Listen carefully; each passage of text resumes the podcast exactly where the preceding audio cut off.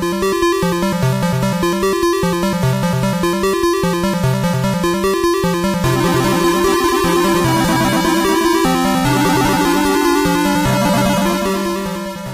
und herzlich willkommen zu Fantastische Wissenschaftlichkeit. Mein Name ist Martha. Mein Name ist Kuba.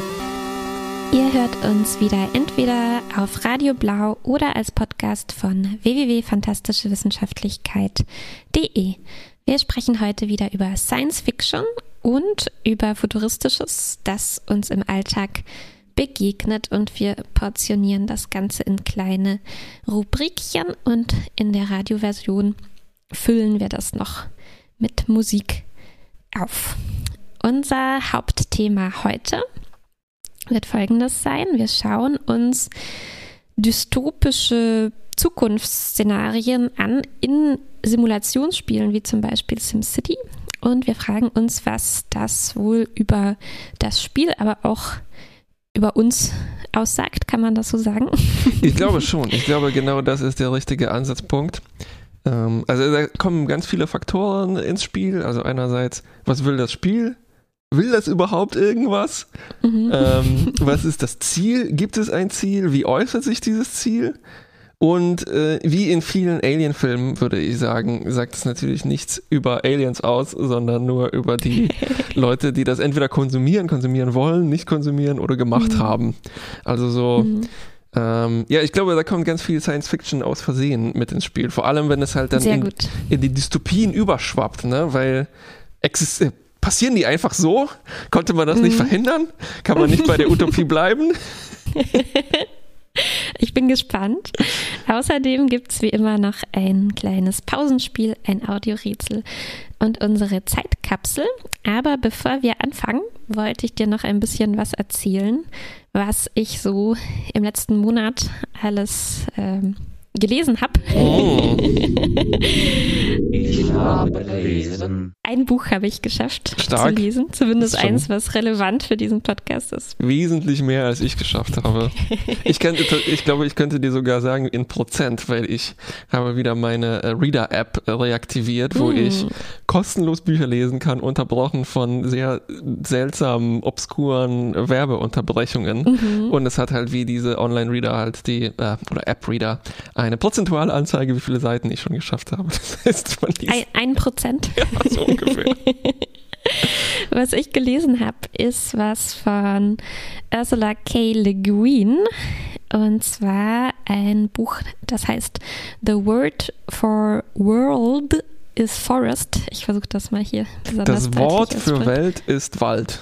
Genau. Das klingt ja Vorwort, auf Deutsch auch so ein bisschen äh, schwummerig durcheinander. Auch schwummerig und im Vorwort schrieb Le Guin selbst dazu, äh, sie wollte eigentlich, dass das anders heißt. Aber der Verlag war ein bisschen doof. So, okay. und sie wollte. Ich dachte, äh, das Buch hat sich selbst so benannt und sie konnte gar nichts dagegen machen. Nein, nein. Es war irgendjemand, der das hm, irgendwie mm, gut cool meinte. fand. Mm. Ähm, Mhm. Aber eigentlich sollte es heißen Little Green Man, was ein bisschen griffiger ist, ne? wesentlich griffiger. Und ähm, was äh, ich dir daraus erzählen wollte, ist eigentlich ein Satz, äh, der mir besonders im Gedächtnis geblieben ist aus diesem ähm, Buch. Der Satz ist, You haven't thought this through. Und ich erzähle gleich, warum der mich so beeindruckt hat in dem mhm. Buch. Ähm, Du sagtest gerade, eine äh, Alien Science Fiction kann irgendwie unterschiedliche Zwecke und Absichten haben. Und das hier ist, glaube ich, also das hier ist ein Beispiel dafür, was Science Fiction in der Aliens vorkommen ähm, wirklich am besten kann. Mhm meiner Meinung nach. Nämlich es ist einfach sehr gut geeignet, um die Frage zu diskutieren, was macht Menschlichkeit aus oder so oder was macht Menschen aus nicht im Sinne von als äh, jetzt biologische äh, Spezies, mhm. sondern was was was ist unser menschlicher ähm, Kern und äh, das habe ich irgendwie selten so auf den Punkt gebracht gesehen ähm, wie hier. Es ist einfach so eine klassische Geschichte, wo Menschen von der Erde, also einem anderen Planeten kommen, dort anderen Leuten begegnen, die hier ziemlich klein und grün oh. sind ähm, und die dort eine Kolonie errichten. Und ähm, das läuft hier ähm, sehr, sehr schief und mhm. sehr, sehr schlimm. Es ist auch ein Buch, das entstanden ist zur Zeit des Vietnamkriegs und einige Motive sind da daraus auch eingeflossen. Also ähm, ja, ein ganz schön harter äh, Stoff, würde mhm. ich mal so sagen. Aber am Ende äh, läuft es daraus, darauf hinaus, dass ähm, dass äh, wir zu einer Situation kommen, wo es so eine Art ähm, äh, fast schon Gerichtsverfahren gibt, wo dann auch außenstehende Leute dazukommen, unter anderem also ein durch und durch logischer und ethischer ähm, Typ, so ein bisschen Vulkanier ähnlich, der das Ganze dann ähm, ein bisschen aus seiner Sicht bewertet und kommentiert. Und jedenfalls läuft das Ganze dann darauf äh, hinaus, dass es zu so einem Treffen oder einer Art Gerichtsverhandlung kommt, in dem dann auch andere Außenstehende dabei sind, unter anderem Leute, die so ein bisschen an Vulkanier erinnern, die mhm. durch und durch logisch und ethisch sind, die sich das Ganze anhören und dann diesen vernichtenden Satz sagen, der so eine ungeheuerliche Wirkung entfaltet, nämlich You haven't thought this through. Und was sie damit meinen, ist, mhm. dass ähm, nach allem, was sie gehört haben, es einfach absolut keinen Sinn macht, dass die Menschen von der Erde diese anderen Leute einerseits irgendwie wie, wie Menschen behandeln, also sie mit ihnen ähm, sprechen, äh, und so weiter und auf der anderen Seite einfach komplett entmenschlichen und sie ausbeuten, umbringen und, ähm, und all das. Und das ist so der, der Kern der, der Geschichte. Ne? Also wie kann man das zusammenbringen, ne? mhm. Leute einerseits als wie, wie uns selbst zu behandeln, andererseits als völlig anders. Und ähm, natürlich geht das eben nicht. Ne? Und das habe ich selten irgendwie so, so stark formuliert gesehen, wie, wie hier. Also das war das war der eine Satz in Little Green Man, ich nenne es jetzt einfach mal so, ja. der bei mir sehr stark hängen geblieben ist. Oh, das klingt schrecklich traurig. Hm. Ja, das ist halt ähm, schwierig darauf zu antworten, aber das ist halt oft auch irgendwie hm, bezeichnend, dass, glaube ich, zum Beispiel diese Probleme oft in Science Fiction vergessen werden. Hm. Ähm, oder einfach dann so weggewischt werden. So, ach nee, nee, nee, nee, Menschheit hat sich weiterentwickelt, wir haben alles hinter uns gelassen. Es gibt überhaupt keine Probleme mehr, also können wir in den, ins Weltall starten. Ne? Und dann fangen mhm. eigentlich die gleichen Probleme einfach nochmal von vorne an. Ja, ja, ja. Genau. Ich fand es auch bezeichnend. Also in einem anderen, da waren es zwei Vorworte, Vorwörter. Das eine mhm. von Le Guin, das andere von, äh, glaube ich, dann dem äh, neuen äh, Verleger von dieser Ausgabe. Und da stand drin als Info, dass damals in den Kritiken äh, von diesem Buch, als es erschienen ist, äh, die meisten davon irgendwie darauf abgezielt haben, dass das Ganze ja Quatsch sei, denn warum sollten die Menschen von der Erde Lichtjahre reisen, um da dann die Wälder abzuholzen? Das würde ja wirtschaftlich gar keinen Sinn ergeben. da denkt man sich schon, ja, die haben echt so den, den Kern verstanden von dieser Geschichte. ja, ja. Hm, bitter, ne? Dass das, ähm, mhm. also die Ebene, die das kritisiert, sich dann in der Wirklichkeit quasi sofort äh, spiegelt. Ne? Das heißt nicht mal bis zur Rezeption, nicht mal bis zum Lesen geschafft, sondern schon vor der Veröffentlichung äh, zeigt sich, äh, dass da halt ein wahrer Kern drin steckt. Ne? Ja, genau. Also das ist meine Leseempfehlung. Leseempfehlung, okay. Monat. Ja, ich habe was, ähm, ich habe, sagen wir mal, eine mittelmäßige Empfehlung, äh, auch was sehr dystopisches. Ich habe gesehen. Äh, ich habe mir den Film angeguckt, Midnight Sky auf Netflix. Äh, ich glaube auch von denen produziert. Äh, ist letztes Jahr rausgekommen. Die Produktion hat angefangen 2019. Ähm, bezeichnenderweise ist die Regie von George Clooney und er spielt auch die Hauptrolle. Ah, mh, das ist das, ja. Das ist der sehr bärtig. Ähm, Also das ist, ja, das ist, tatsächlich ist das Poster auch eher im Profil, in seinem bärtigen Profil. Das ist der Hauptverkaufspunkt dieses Films. Und ähm, ja, es, es ist, es ist komisch, oder vielleicht gar nicht so komisch, es kommt hier nur komisch vor. Also dieses dystopische, es geht da um Isolation. Also er ist ein, er ist sozusagen der letzte Wächter der äh, äh, Menschheit, die noch draußen sitzt, weil alles verstrahlt ist. Alle anderen haben sich irgendwie evakuiert. Man weiß aber auch nicht so richtig, wohin. Also versteckt vielleicht unter die Erde, aber von denen kriegt man nichts mehr mit. Mhm.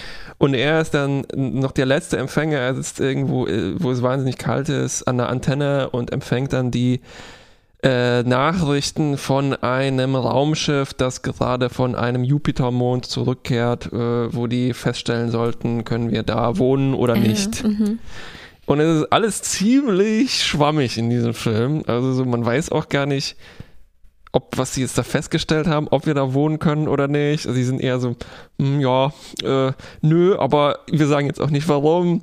ähm, und es ist so bezeichnend, irgendwie, oder man, man neigt dann zu sagen, so, oh, prophetisch, ne, weil es ist dystopisch und die Welt geht unter und sowas.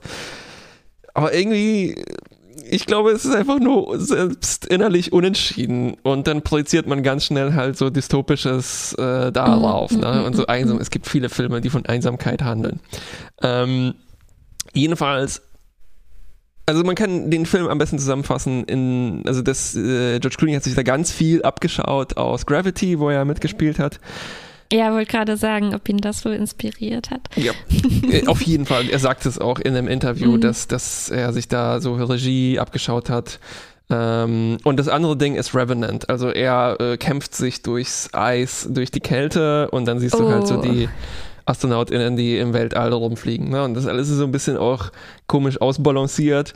Und wie das halt ist, in so mittelmäßigen Filmen bleibt dann was ganz anderes bei mir hängen, was eigentlich beabsichtigt ist. Und zwar, ähm, es gibt jemand, der George Clooney, den jungen George Clooney spielt. Und das ist Ethan Peck. Äh, uns bekannt ah. vielleicht als der äh, Spock aus den neuen Star, äh, Star Trek-Filmen. Und es ist ganz seltsam, weil die Ethan Peck nicht seine wahre Stimme gelassen haben, sondern George Clooney ihn nochmal nachsynchronisiert hat. Und oh. aber so ein bisschen hochgepitcht. Und das ist ja verrückt. Ist das, ist das üblich bei so, wenn ein das jüngere Ich irgendwie spielt? Nee, oder? Nee, ich glaube ich nicht. Ich nicht so gehört. Ich habe es mich auch gefragt. Ich hatte auch einen Moment, weil der Film, wie gesagt, ein bisschen sparsam in Erklärungen, in, in manchen Erklärungen, in anderen wiederum gar nicht. Und du wirst dann konfrontiert mit Ethan Peck und du denkst dir, hm, der ist auch bärtig. Ich glaube, das ist der junge George Clooney. Und dann macht er seinen Mund auf und dann mm, kommt das ganz komisches raus mm. und so, mhm. ne? Und du denkst, ah, das ist aber komische. Also es ist auch so, als ob George Clooney dann nochmal extra George Clooney-Ismen eingeworfen hat, damit auch ganz klar ist, dass das seine, seine Stimme ist. Also es passiert was ganz Seltsames. Ähm, und Was für eine seltsame Idee. Ich meine, ja. das ist ja nicht das erste Mal, dass man jemand als jüngere Person nochmal besetzt und dass man, also haben die das den ZuschauerInnen nicht zugemutet, dass man das versteht, ohne dass die Stimme gleich ist, oder? Ja, ich glaube eben nicht. Ja, also weil ich meine, bei, an mir selbst sehe ich ja, dass ich schon Probleme hatte, das nachzuvollziehen. Okay, gut. Vielleicht haben sie gemerkt, ne, beim ja. äh, Test. die, die genau. Leute haben es nicht kapiert. Ja, und die Lösung war nicht irgendwie ihm gleich mit Namen zu nennen oder zu mhm. sagen, so eine, so eine Bildunterschrift. Ähm, ja, zehn zwei, Jahre früher. Zehn Jahre ja. früher, in Klammern, ist auch George Clooney. ähm, verrückt. Äh, verrückt und seltsam. Ja, und äh, ich habe noch einen anderen mittelmäßigen Film geguckt und da ist was ähnliches bei mir hängen geblieben. Und zwar war das ähm, Battle Angel Alita, glaube ich, ist der ganze Titel. Alita ne? Battle Angel. Ja, falsch rum. ähm, auch ein bisschen dystopischer Film, also spielt auch in der Zukunft. Die Hauptrolle spielt ein, eine Cyborg-Frau. Ähm, die die Erinnerung verloren hat, ne? Und dann nochmal sich zurechtfinden muss als Richtig. Als Cyborg. Genau, weil ihr Erbauer, Schrägstrich, Vater ein Gehirn eingepflanzt hat in einen Körper, den er gefunden hat auf der Müllhalde. Ah, genau. Äh, so setzt sich das zusammen ungefähr. Ähm, und äh, worauf ich da hinaus will eigentlich, also der Film ist basiert auf einem Manga.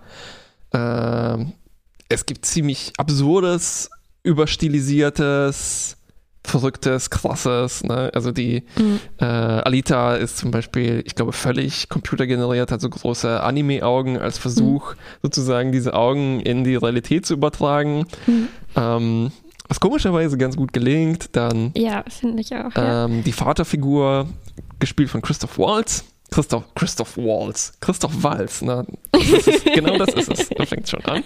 Hat zum Beispiel als seine Hauptwaffe einen äh, raketenbetriebenen Hammer, der, also ich glaube, die unpraktischste Waffe ist, die ich jemals gesehen habe in einem von diesen Filmen. Ganz schön cool. Und was da passiert ist, ist, dass äh, für die deutsche Fassung, die ich aus Versehen gekauft habe oder gemietet habe, weil das. Es passiert mir dauernd. Ja. Bitte? Das ist die Pein der Existenz. Richtig. Und George, nicht George, Christoph hat sich nämlich selber nochmal nachsynchronisiert, weil er natürlich Deutsch sprechen kann und sie mhm. dann keine deutsche Synchronstimme genommen haben, mhm. sondern sich gesagt haben, so hey, der Christoph, der schafft das. Stimme ist Stimme, Sprecher ist Sprecher, egal ob jemand das schon mal gemacht hat oder nicht. Ja. Ja, und, ja. ja, und das klingt auch ganz anders, ne? Äh, also nicht, als würde ein Synchronsprecher sprechen, sondern ja, als würde ein Theaterschauspieler fast schon sprechen. Ne? Also es, es, sticht richtig raus. Aus, also, äh, ich glaube, alle anderen, ne, die das schon lange machen oder die nur das machen, haben halt diesen Stil, ne, ja. also in dem man schon so sehr gewöhnt ist ja. und äh, ja. das, das ist hier ein bisschen durchbrochen. Ich glaube, man kann es ganz gut mit naturalistisch beschreiben. Ähm, mhm. Also der Stil, ne? ich glaube am Anfang wollte man gar nicht, dass das irgendwie jetzt überstilisiert klingt oder künstlich. Aber mhm. das hat sich dann halt so mit der Zeit rausgebildet, dass mhm. äh, das halt nichts wirklich mit Alltagssprache zu tun hat. Mhm. Und ich glaube, mhm. Theater trifft es ganz gut, aber Theater auf einer sehr, sehr kleinen Bühne vor einem Mikrofon. Ja, also so ja, ungefähr, ja, wie wir jetzt sprechen. Recht, ne? äh, und es wirkt so niedlich und klein und sowas. Und es äh, komischerweise vermischt sich das dann halt mit dieser Überstilisierung von diesem lächerlichen Hammer und den großen Augen. Und es mhm. ist so. Ähm, fast schon ein subversives, künstlerisches Stilmittel, ähm, das diesen Film nochmal so in eine ganz neue mhm. Ecke schiebt. Leider ist es halt dann die einzige Figur, ne, sodass das überhaupt nicht mehr zum äh, ja, Rest ja, ja. passt. Ähm, also ich weiß nicht, stimmt. weiß nicht, ob ich, ich glaub, mir wünsche, bei, dass das häufiger passieren würde oder, äh, oder, oder ob das einfach ein Versehen ist, was man dann nicht mehr machen sollte. Ne? Ja, ja, ja. Also ich, ich, ja, ich kann gut nachvollziehen, dass du sagst, dass das hier irgendwie gut, gut reinpasst. Ich glaube, also es ist bei mir schon länger her, dass ich den gesehen habe, aber ich glaube, ich mochte eigentlich, dass der Film nicht so meine Erwartungen erfüllt hat, dass im Zentrum irgendwie stehen wird, ähm, oh Gott, wie gehe ich jetzt damit um, dass ich ein Roboter bin, so, ne? sondern das geht ja eigentlich recht smooth vonstatten und ist dann halt einfach so, ne? Dann bin ich halt Alita der Cyborg und muss halt so Freunde finden und ähm, mein äh, verrücktes Leben irgendwie äh, führen. Und ähm, irgendwie mochte ich, glaube ich, auch, dass all diese äh, total verrückten Sachen dann auch so was Alltägliches äh, irgendwie hatten. Ne? Dass das dann doch so eine ähm, Teenager-Abenteuergeschichte war, trotz allen, allen äh, absurden, ja. äh, total übertriebenen Sachen, die, die da so vonstatten gehen. Ja, ja der Film äh, verschwendet gar nicht so viel Zeit darauf, ähm, so jetzt musst du wieder lernen, ein Mensch zu sein oder ein, äh, wie, wie, alt ist sie? Also ich glaube, es ist schon, mhm. Frau kann man da, muss man das schon sagen, äh, mhm. na, sondern so, nee, das ist jetzt, das bin ich jetzt ich, ist ein bisschen komisch und manchmal stolpere ich, aber ich habe jetzt Wichtiges zu tun. Ich muss A, Monster bekämpfen und B, diesen crazy Sport machen in, die, in der Zukunft. Mhm. Der einzige Sport, in der noch übrig geblieben ist. Mhm. Ne? Und natürlich, wie könnte das andere sein? Der nimmt eigentlich das, der nimmt das Coolste aus den Jahr 1996. Rollerblades. Kombiniert das mit einer generellen Cyborg-Ästhetik und natürlich der dritten Zutat, äh, man macht alles bis zum Tod in der Zukunft.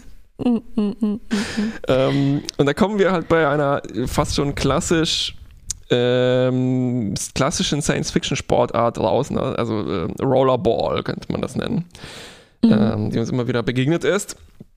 In, zum Beispiel in dem Film Rollerball. ähm, und yeah. also, am Anfang habe ich geseufzt bei diesem, ich dachte mir, Mensch, das ist ja irgendwie unkreativ. Es ist auch, aber es ist dann halt so, der Film, der will ja auch nicht alles neu machen, ne, sondern das ist, glaube ich, einfach ja. ein Zitat. Ja. Ähm, so wie diese raketenbetriebenen Hammer ja uns auch nicht präsentiert werden als die beste Erfindung, als die effizienteste Waffe. ist der Film von, von Rodriguez eigentlich? Ähm, ja, und da macht noch jemand sehr Berühmtes mit. Es war entweder ähm, es war entweder ein äh, Spielberg oder James Cameron. Warte mal, ich schaue es nach. Es okay. hatte einer so ja. ähm, relativ äh, groß. Die, die Idee war groß angelegt, sagen wir mal so. Und was dabei rausgekommen mhm. ist. Ähm, der war auch lange in der Mache, ne, der Film. Richtig, Vielleicht genau. war es deswegen Cameron, das würde passen. Genau, es war James Cameron, der hat das Drehbuch geschrieben. Okay. Ähm, was ziemlich verrückt ist. Und ähm, ja, es ist, es, ich kann so richtig auch die Frustration von James Cameron spüren in dem Film, ne, dass er halt nicht irgendwie 600 Millionen Dollar zur Verfügung hatte und nicht ja. Drei bis fünf Filme oder potenziell unendlich viele Filme. Ja. Sondern dass er sich auf diese kleine Welt beschränken musste und ähm, äh, vielleicht hat er sich gedacht, so, ach ja, Sport, das wird so eine kleine, so ein kleines Ding im ersten Film, muss ich mir gar nicht so viel ausdenken. ähm, ja. Ja, aber das, da, da ist sowas. Äh, warum, warum sind eigentlich diese Sportarten dann bis zum Tode? Also es ist ja auch so ein bisschen. Ist das so ein Young Adult Ding irgendwie? Also wenn ich so an Hunger Games denke und diese Dinge, wo man auch in einer Arena irgendwie sich befindet und dass dann einfach der Einsatz so, so extrem hoch sein muss. Das ist, ist eine das, gute was da dahinter steht? Frage. Ich glaube schon, ne? Auch in den anderen, in äh, Maze Runner und ja, in den Divergence, stimmt. die ich nie gesehen habe, aber ich äh, behaupte einfach mal, in denen ist das auch so. ähm, ja, ist das so eine Projektion von etwas, in das du dich reinsteigerst als junger Mensch und dass dir das vorkommt wie das Wichtigste in deinem Leben? Also, vielleicht, ja, vielleicht. Ja, es ist ja auch wenn ich jetzt so zum Beispiel Harry Potter 4 hm, oder so, wo die auch dieses tödliche Turnier haben, ähm, wo Leute fast äh, äh, sterben. Ja, ich glaube, das muss. Äh, Weil sie vom ja, Besen fallen. Nein, nein, ja, das sowieso, aber äh, dieses äh, Feuerkelchturnier da, oh. Und ähm, ich glaube, du hast recht. Ne? Vielleicht ist das so, vielleicht fühlt das sich so an, wenn man im normalen Sportverein ist. Oder man wünscht sich so vielleicht auch ein bisschen, dass es halt äh, wenig interessanter wäre, als dass es nur um den hm. äh, irgendeinen Platz in der Regionalliga geht. Ne? Das wenn ist überhaupt. ein bisschen, ja. bisschen äh, interessantere Konsequenzen hätte. Ja, vielleicht sowas. Ich, ich glaube, ich fand schon als also wenn ich mich richtig mhm. erinnere, mhm. ich glaube, ich fand schon die Vorstellung, Quidditch zu spielen oder so nicht unspannend. Ach du mhm. Nerd. Ja, ich erinnere mhm. mich an ein Handballturnier, äh, was ich mal gespielt hatte. Und zwar das einzige. Ich war in so einem, also eben deshalb nicht mal Regionalliga, äh, eine sehr unterqualifizierte, ziemlich hobbymäßig angelegte Handballtruppe. Und wir durften dann einmal auf ein Turnier fahren. Und mhm. da haben wir erstens haushoch gegen die Frauenmannschaft verloren, was für so Teenage Boys natürlich so ein bisschen ernüchternd war, aber ich würde sagen gut ernüchternd. Und dann zweitens haben wir dann auch noch gegen die andere Jungsmannschaft gespielt. Und die waren so schrecklich brutal. Also ne, wenn man einmal vielleicht Handball im Fernsehen gesehen hat, hätte man sich das denken können. Mhm. Also es hat sich dann angefühlt wie ein Spiel bis zum Tod. Mhm. Und ich war so empört über die anderen Spieler, wo ich mir dachte, hey, du musst mir nicht wehtun. Aber kleiner Kubi. Ja, so ist es. Also, ja, das war das Gegenteil, ne? Das war nicht projiziert äh, etwas, sondern das hat sich angefühlt. Das ist aber dann eher so dystopisch. Ich bin gefangen in diesem schrecklichen Spiel, ich will hier wieder raus. Ja, ja. Okay, lass uns ein bisschen Musik hören und danach geht's weiter mit Blackboxen.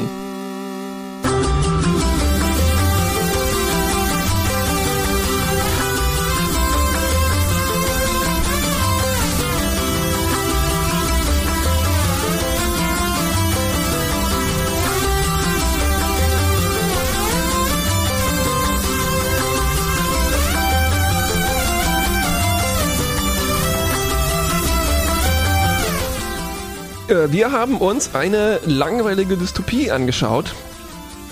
Ähm, und zwar ausgehend von einem. Die langweilige Dystopie. Mm, ich nenne es mal virales Video. Ich weiß nicht, wie berühmt das geworden ist tatsächlich. Auf jeden Fall etwas, worüber ich gestolpert bin. Und zwar, äh, also erschienen bei äh, Polygon.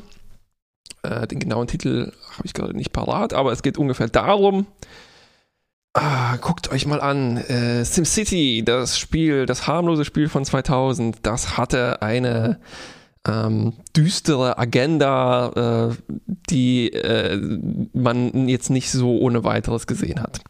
Puh. SimCity 2000 aus dem Jahr 2000. Ne? Wie alt ist eigentlich SimCity Eins? Äh, noch ein paar Jährchen. 1994, früher. ich weiß, äh, war SimCity 2000 aus dem Jahr SimCity 2000? Ich glaube, nee, SimCity 2000 war von 1994. Das ursprüngliche SimCity ah. war von 1989. Ah ja klar, das 2000 heißt, hat man die Sachen genannt äh, in den frühen 90ern, genau, richtig. damit es ähm, zu, zukunfts, äh, weisend wirkt. Genau, und das SimCity, das 2000 rausgekommen ist, hieß 3000 natürlich. Oh. so, jedenfalls geht dieses Spiel, äh, dieses Video her und sagt, guck mal, das Spiel ist eine Blackbox. Das ist von außen nicht wahrnehmbar, was es macht. Und äh, was es aber im Inneren macht, nämlich eigentlich nur ein paar Formeln berechnen. Ne? Ich baue hier ein Haus und dort eine Fabrik und äh, meine BewohnerInnen meiner Stadt reagieren irgendwie darauf. Ne? Also die Stadt äh, entfaltet sich, äh, die Häuser sehen noch schön aus oder nicht, oder sie verfallen, mhm. Äh, die, das Geld fließt rein oder raus oder nicht. Mhm. Und wie diese Formeln im Inneren beschaffen sind, ist für uns nicht wahrnehmbar aber die basieren auf einem etwas gruseligen Buch, ne, das irgendwann in den mhm. 60ern oder 50ern geschrieben wurde und das hieß ähm, Urban Dynamics und äh, da dem liegt Dynamics so eine, klingt immer schon so ein bisschen unheimlich, oder? Seit Boston, Boston Dynamics, Dynamics ja. richtig.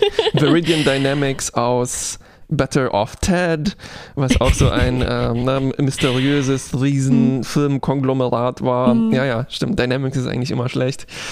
ähm, jedenfalls, äh, genau, das Buch, sagen wir mal, das hat eine technokratisch neoliberale Einstellung, wie so vielleicht die der Anfang der Wirtschaftswissenschaften. Ne? Das basiert so auf der Idee, wir können alles auf Zahlen projizieren und am, am Ende ist alles deterministisch. Das heißt, wir können diese Zahlen benutzen und können dann die Welt berechnen. Ähm, und dann eine berechnen, wie, wie man die Welt besser macht oder effizienter und so. Ne? Mhm. Und dann äußert sich dann aber ganz äh, schreckliches Zeug. Und das Video dokumentiert das oder belegt das anhand eben von sagen wir mal, skurrilen Beispielen aus der ja langen Geschichte, Rezeptionsgeschichte von SimCity. Kann man das so ungefähr zusammenfassen, ne? Genau, ja, weil äh, wie diese Blackbox funktioniert, was da für Formeln drinstecken, ähm, also man kann die Formel selbst nicht sehen, äh, ne, aber man kann natürlich die Auswirkungen irgendwie sehen und kann dann so versuchen, die Grenzen davon davon auszutesten, ne, was SpielerInnen natürlich immer gerne machen. Man will immer die Grenze finden. Äh, ja. wie, weit, wie weit kann man gehen? Was gibt das Spiel alles her? Und äh, wenn man dann irgendwie so eine Extremstadt baut, ne, dann wird vielleicht deutlicher, ähm, wie eben das im Inneren so funktioniert. Genau. Und man könnte behaupten, okay, jedes Spiel ist eine Blackbox, weil äh, du weißt nicht, wie es programmiert ist. Du könntest zwar nachlesen, aber selbst wenn du das tust, verstehst du es nicht unbedingt, ne? Mhm. Ähm, sondern wir äh, sehen, was auf dem Bildschirm passiert und können halt äh, das Spiel irgendwie steuern und je nachdem, was passiert, nachdem wir gesteuert haben, so lernen wir sozusagen dieses System zu benutzen mhm. und eben gut zu benutzen, belohnt zu werden oder eben mhm. schlecht zu mhm. benutzen, falsch zu benutzen, wie auch immer. Ne? Mhm. Und ähm, ich merke gerade, dass mein folgender Punkt jetzt sich noch viel besser erfüllt, als ich das äh, geahnt habe. ähm, weil ich habe ein bisschen nachgelesen, mir ist der Begriff Blackbox aus meinen Studien, aus meinem Studium äh, bekannt vorgekommen. Und zwar meine Studien, ja. meine privaten Studien als Renaissance-Mensch für diesen Podcast. Jedenfalls, äh, Theorie der Fotografie. Es gibt ein schönes Buch von Willem Flusser, äh, Philosoph. Und das baut ganz viel auf die Theorie des Fotoapparats als Blackbox. Hm. Also im Vergleich zu anderen Künsten, sagen wir die Malerei, wo du ziemlich unmittelbar arbeitest. Du hast einen Pinsel, machst Farbe auf die Leinwand, ist alles klar, was passiert ist, ne? Ja. Also genau, sag mal ja, natürlich, es ist viel komplizierter als das, aber es ist so, ich glaube, es hilft uns, das, das als Beispiel hier zu nehmen. Während äh, dieser Apparat Blackbox, ne, ironischerweise eine Kamera obscura, eine dunkle Kiste. Ich wollte gerade fragen, ob das äh, der gleiche Begriff eigentlich ist. Äh, nee, aber eine es passt hervor Kiste. Genau. äh, äh, es, es, passt hervorragend. Mhm. Ähm, wir wissen nicht so richtig, was darin passiert. Wir können es sogar mhm. nachvollziehen, indem wir die optischen Gesetze lesen ne, und so weiter. Mhm. Aber selbst wenn wir das tun, haben wir ein anderes Verhältnis dazu jetzt als mhm. zu unserem Pinsel. Das stimmt, ne? Und man muss dann quasi ausprobieren, rumprobieren, was, wenn ich es so halte und wenn ich das mache, was kommt dann raus? Ja. Genau, weil der Apparat stellt technische Bilder her.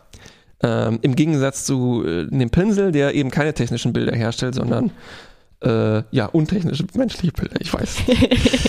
ähm, Handarbeitsbilder. Handarbeitsbilder. Richtig. Und so haben wir eine Kiste, die hat Inputs und die hat Outputs. Ne? Und anhand dieser Inputs und Outputs können wir uh, unser Verhalten verändern, sagen wir mal, je nachdem, was wir erreichen wollen. Mhm. Ne? Und was dann gleichzeitig noch hinzukommt, ist, dass diese Kiste irgendwie programmiert ist. Also mhm. die ist einerseits halt optisch programmiert ne? und der Film und so weiter. Andererseits ist die auch programmiert von den Leuten, die das hergestellt haben. Und mhm. ähm, na, die haben das mit einem bestimmten Zweck äh, hergestellt. Mhm. Und die mhm. mhm. arbeiten auch nach bestimmten Programmen, je nachdem, was man erreichen will und so. Ne? Mhm. Ähm, und so, um das jetzt zurückzuspulen, ne, zu allgemein zu unseren Sp Spielen, haben wir eine komische dunkle Kiste mit Algorithmen vollgepackt. Mhm. Ähm, und wir benutzen die im Spiel. Und so ist das auch bei Willem Flusser, der stellt fest, so diese, was wir mit diesen Apparaten machen, ist im Prinzip Spiel. Wir halten die irgendwo hin, mhm. gucken, was passiert äh, ja. ne, und äh, erforschen so ganz langsam die Gesetze mhm. von diesen technischen Bildern und dann manche sind dann halt gut oder wir finden mhm. die gut und manche sind dann schlecht. Ne? Mhm. Und ähm, es ist dann interessant zu gucken, was sind denn jetzt die Gesetze, die dann äh, feststellen, was ist denn gut und was ist schlecht. Ne? Ja. Einerseits die Gesetze, die dann von außen kommen und andererseits die Gesetze, die halt diese Kisten diktieren. So, ne? Mhm, mhm. Und ähm, dann würde ich sagen, dass es halt Spiele gibt, die halt mehr oder weniger Blackboxy sind. Ne? Also im Prinzip ja. alle, aber einige, da ist diese Black Blackbox, ich glaube, der Hauptreiz. Ja, ja, ja, genau. Ja, das ist gut gesagt, genau. Da kommt der Spaß aus der Blackbox, ne? Oder der, der Spaß kommt da raus, damit rumzuspielen. Ja. Genau. Und also ja, das trifft gut auf SimCity zu, auf jeden Fall. Ja. Also man ist sehr motiviert, ne, man merkt erst, man versteht relativ schnell, wie es ungefähr funktioniert und es ist sehr motivierend zu versuchen, das dann äh, zu optimieren, so, ne, dass es einfach immer besser funktioniert im Sinne von, ähm, ich mache mehr Geld, meine genau. Leutchen sind vielleicht glücklicher, buchen ja. mich nicht immer aus. und ja. ich kriege all diese schönen Belohnungen wie ein Rathaus und eine Statue von mir. Richtig. Ja. Hm. Und in Abgrenzung zu jetzt einem ähnlichen, aber glaube ich doch anderen Spiel, ähm, du hast, glaube ich, viel Sims gespielt, ne? Das ja. äh, irgendwann erfolgreichste Computerspiel aller Zeiten, was darauf basiert, dass man Figuren steuert, wie ein, äh, äh der mhm. Vergleich fällt immer mit Puppenhaus. Mhm. Ähm, ne? Und da könnte man auch sagen, das ist eine Art Blackbox. Aber ich glaube, da ja. ist der Reiz ein anderer, oder? Hm, ja, wahrscheinlich schon. Ja, ich glaube, äh, ich glaube ja, weil ich also zumindest wie ich es gespielt habe und ich würde mir vorstellen, die meisten, die das spielen, die sind nicht unbedingt daran interessiert, irgendwas zu optimieren, ähm, weil das irgendwie dann nicht das ist, was Spaß macht, glaube ich. Also es ist ja. in einem gewissen Sinne schon auch das Austesten von Grenzen. Ne? Also ich glaube, jede, jeder von uns hat auch mal geguckt, woran sterben sie eigentlich. Wie schlecht kann es ihnen eigentlich gehen? Ja. Solche Dinge. Aber ich glaube, im Endeffekt ähm, würde ich vermuten, spielen es die meisten so, dass man halt diese Parameter so im Rahmen hält, dass es denen einigermaßen gut geht und dann verwirklicht man halt so seine, ja, wie im Puppenhaus, ne, seine, einfach seine Fantasien. Ja. Man probiert irgendwelche Lebensstile aus, die diese Leutchen da haben könnten und so weiter. Und äh, es ist ja nicht so, dass man ähm, also die, wenn man sagt, da ist das entscheidende Maß so die Glücklichkeit der Sims oder so, das, das wächst ja nicht immer weiter. Ne? Oder man könnte nicht unbedingt sagen, die sind jetzt immer, immer erfolgreicher, weil diese Jobs sind halt relativ uninteressant, die die haben. Ja. Die, die nehmen sogar was vom Spielspaß weg, würde ich sagen, weil die dann den halben Tag verschwinden. kann die nicht, nicht steuern während dieser ja. Zeit. bitter. ne? Also eigentlich, was am meisten Spaß macht, äh, irritierenderweise ist wahrscheinlich ähm, sich so, hm, ja, ist eigentlich interessant, ne? Also es ist äh, glaube, so was, was mir Spaß macht an dem Spiel, ist so einen gewissen Wohlstand äh, zu erreichen, ja. egal ob jetzt mit einem Cheat oder weil man so einen mittelmäßigen Job irgendwie da macht. Und dann ne, in diesem Zustand, wo man ein bisschen Spielraum hat, dann einfach so freies Spiel zu machen und äh, ja. äh, ne, dass die Leute dann Beziehungen haben und irgendwelche Hobbys und so weiter. Ja, ja.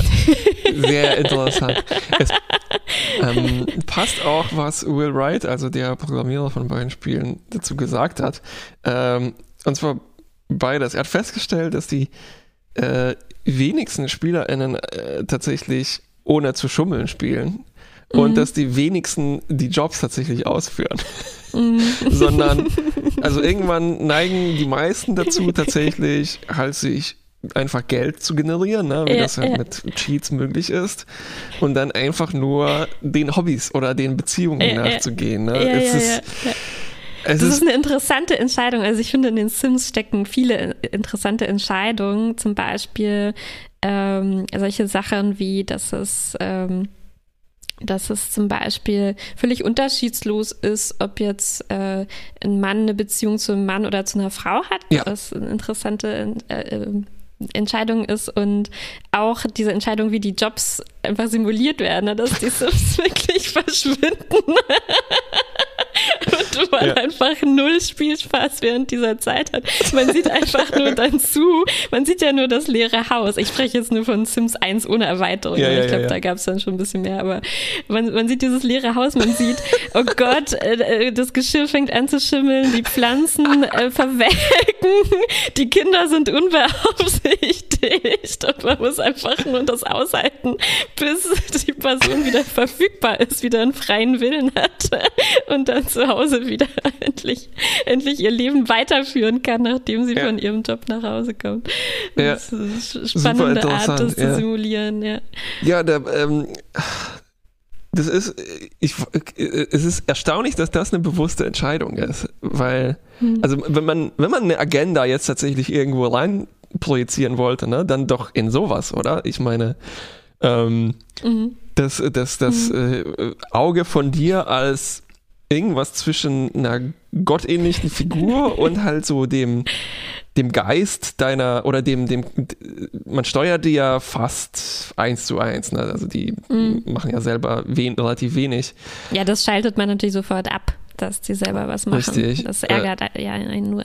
Und dass du dann aber das sozusagen wie ein Geist über diesem Haus, leeren Haus wachst, ne? bis die wieder mhm. ankommen, ja, äh, um ja, wieder ja, belebt zu werden aus ihren geistlosen äh, Schaus. Es ist interessant, dass äh, also auch äh, Will Wright gesagt hat, dass es also dass die Sims basieren auch auf drei Büchern irgendwie, auf drei Psychologiebüchern. Mhm. Ne? Aber er meinte, er hat dann die Parameter oder die Formeln, die er da rausgelesen hat, auf, äh, also so weit reduziert, dass die irgendwie halt Sinn machen. Und zwar nicht im Sinne von mhm. einem Realismus, sondern dass die halt Im für Spiel, Spiel Sinn machen. Ne? Ja. Was ich glaube bei SimCity auch der Fall ist, aber da noch viel mehr tatsächlich der Simulationsgedanke im Sinne von die Welt nachstellen, ähm, mhm. zumindest als Geste drin liegt. Ne? Ähm, Mhm, also ja, ja, da, da, stand ja auch in dem Artikel oder in dem Video wurde gesagt, äh, das, das war quasi auch der Verkaufsslogan. Ne? Also wenn es noch realistischer wäre, dann äh, wäre es in der echten Welt oder irgendwie so, dass man wirklich das auch so den Leuten verkauft ähm, als, als realistische äh, Simulation äh, bei, bei im, im, Fall von, von SimCity 2000 ja, zumindest. Ja, wenn es noch realistischer wäre, dann wäre es verboten, das abzuschalten, weil ah, weil es dann ja ja weil ja. du dann deine kleinen Sims äh, umbringen würdest theoretisch, ne? Was ja. ironisch ist, weil da werden die kleinen Figuren gar nicht simuliert, sondern es ist nur so ein mhm. äh, ja, die werden als Masse, so als wirklich als Zahlen äh, ja, äh, auf, auf Zahlen ja. reduziert.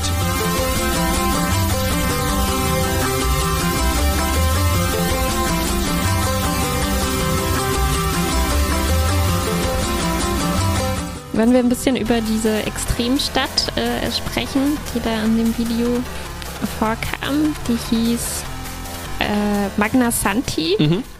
Ne? Und ähm, die sah, wenn ich mich jetzt richtig erinnere, so aus, dass, äh, also die, die, die Zeit vergeht ja auch in dem Spiel, ne? man kriegt immer mehr Möglichkeiten, irgendwann kann man dann so riesen Wohnkomplexe bauen, hab vergessen, wie die heißen, also Akologien, ja.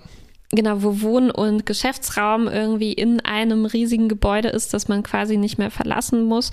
Und ähm, das, dieses Szenario sah dann so aus, dass wirklich die ganze Karte sehr symmetrisch aussieht, ne? Mhm. sehr ordentlich und jedes Rechteck ist voll von diesen riesigen ähm, Bauten. Es gibt keine Straßen.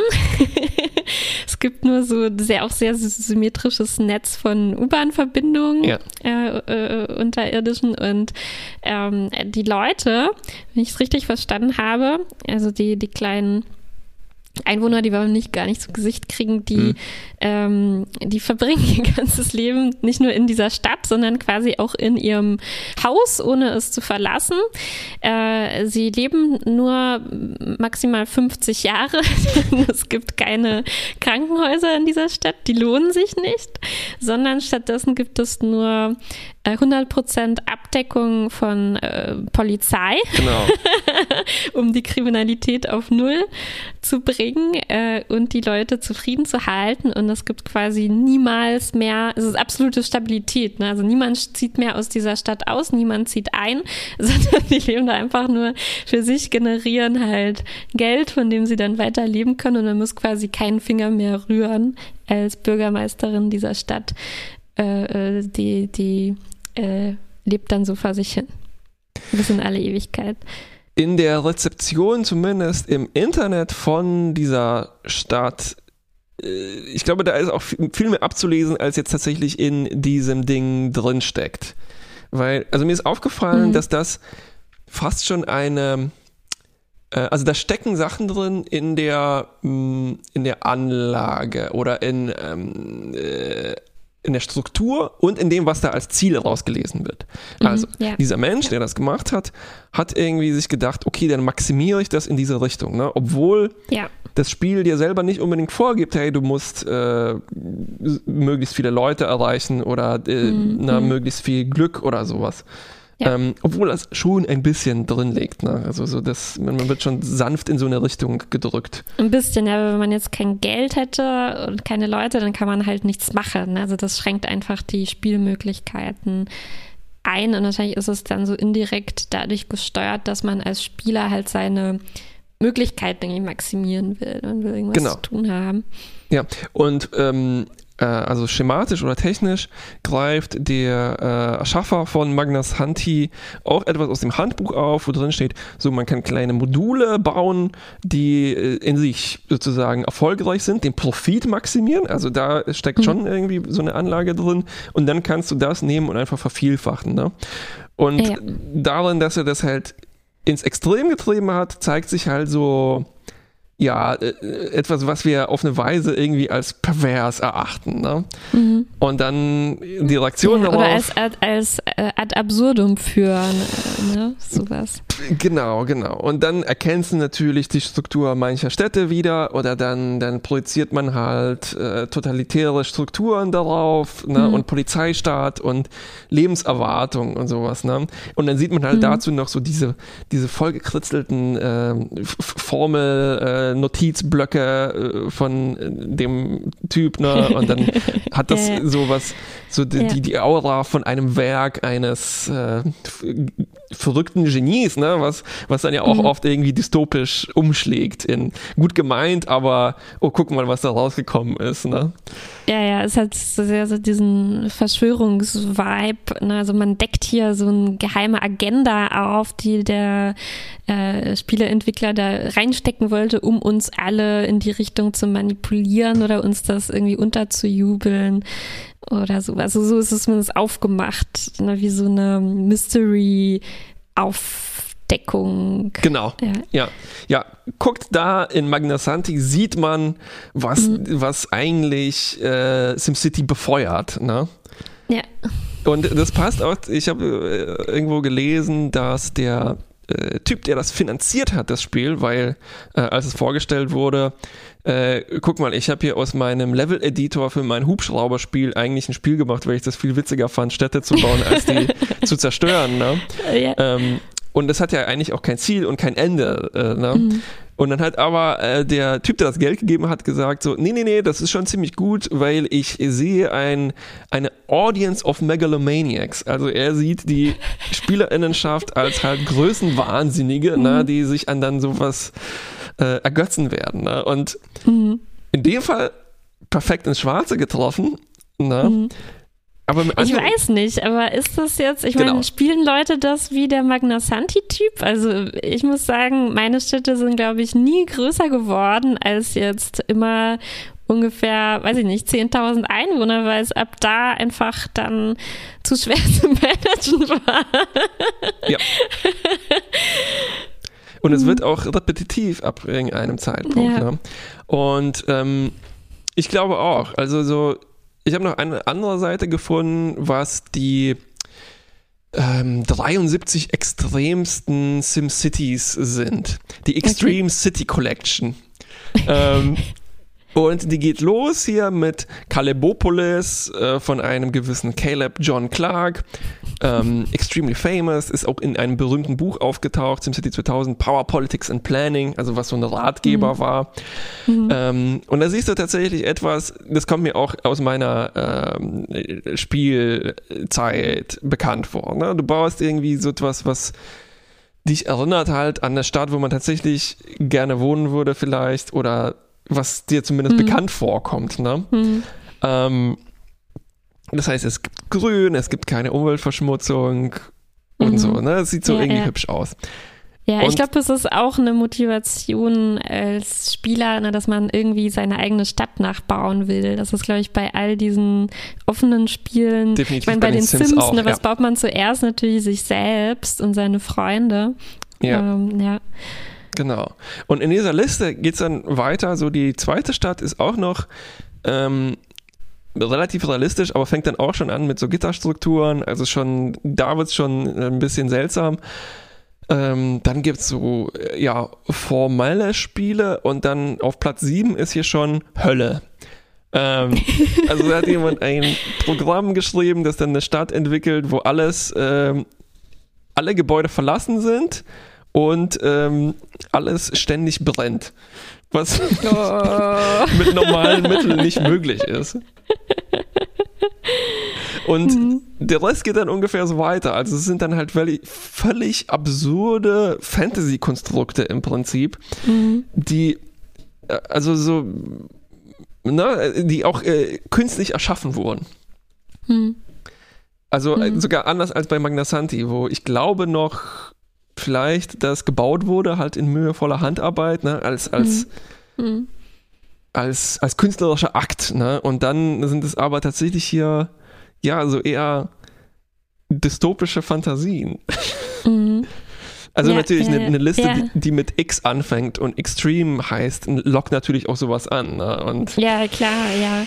Aber ich glaube, ja, ich, ich ähm ich kann mir schon vorstellen, das ist, glaube ich, wahrscheinlich so dass äh, der Endpunkt von diesem ähm, also jeder von uns hat ja auch Spaß daran, wie wir vorher gesagt haben, so die Grenzen auszutesten ne, und zu gucken, wie weit kann man das in die Richtung und in die Richtung treiben. Und ich glaube, da gerade im Bereich äh, von äh, Leuten, die gerne Spiele spielen, gibt es oft eben da auch so ein, Leute, die sehr viel Motivation mitbringen, das dann wirklich zu Ende zu machen und dann den anderen zu zeigen, guck mal, ich habe jetzt hier äh, geschafft, das ähm, so zu gestalten, wie es noch nie jemand zuvor gestaltet hat. Ja. Ich habe was gefunden sozusagen, ähm, was, was vielleicht nicht jeder beim Spielen finden würde. Genau. Und deshalb äh, reflektiert das vermutlich eher halt die Leute, die es dann halt benutzen, ne, als das, was tatsächlich eingebaut ist, was mhm. relativ mhm. wenig ist. Also ähm, was tatsächlich, glaube ich, wirklich eingebaut ist, ist zum Beispiel, äh, also ich habe, äh, warte mal, irgendwo ein gutes Zitat gehabt, ähm, wo man dann, genau, also Will Wright hat selber schon gesagt, dass es eigentlich eine Karikatur ist von, mhm. ähm, von, von, von Stadtplanung. Ne? Mhm. Ähm, und äh, in einem Artikel dann darüber habe ich gelesen, dass es, es gibt, bezeichnend ist, dass es niemals Probleme gibt, die unlösbar sind. Und dass, dass, es, dass es auch eine äh, comically American Vision ist. Ähm, es gibt keine Geschichte, es gibt nur unendliche mhm. Zukunft. Ne? Und das äußert sich auf ja. einem kleinen Maßstab, in dem alles autobasiert ist. Also es muss alles mit dem Auto erreichbar sein. Mhm. Wenn es ähm, es gibt zwar Züge und U-Bahnen und Busse und ähm, also es gibt eine sehr offene Anleitung, in, dem, in der Algorithmus beschrieben wird, wie kommen die Leute zur Arbeit. Ne? Mhm. Und da steht drin, wenn sie irgendwann darin scheitern, mit den öffentlichen Verkehrsmitteln anzukommen bei ihrer Arbeit, dann werden sie es nie wieder versuchen. Interessant. Ja. Und das ist, ich glaube, das hätte ich, erstens hätte ich das niemals herausgefunden, indem ich das spiele, ne, als Blackbox-System. Ja, ja, ja. Andererseits ist da wirklich halt so die, Agenda, wenn man das so will, mhm. aus Versehen begraben, ne? beziehungsweise eigentlich die ja. Herkunft vielleicht besser gesagt dieses Spiels. Das ähm, stimmt, ne? Ja.